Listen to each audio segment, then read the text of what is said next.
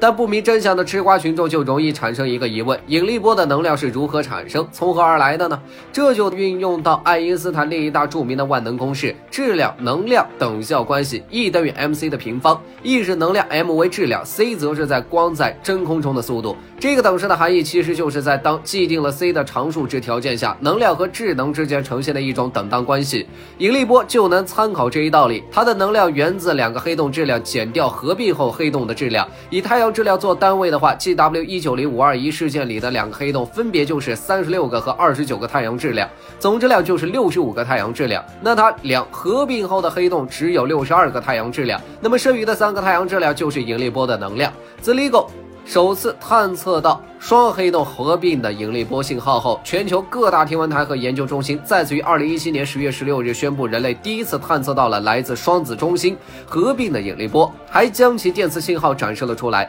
相比上次探测到的引力波信号，这一次我们是直接观测到了引力波的本体，意义非凡。它不但为爱因斯坦奇迹般的预言再次给予了一份有力的佐证，更证明了人类探索未知领域的脚步在不断迈进。就算在无边无际的宇宙面前，人类是无比渺小且脆弱的。的存在，但求知欲支撑着我们一直前行，成为既能在浩瀚星空下有所感慨，又可以冲破天际，找寻宇宙与生命奥秘的地球人。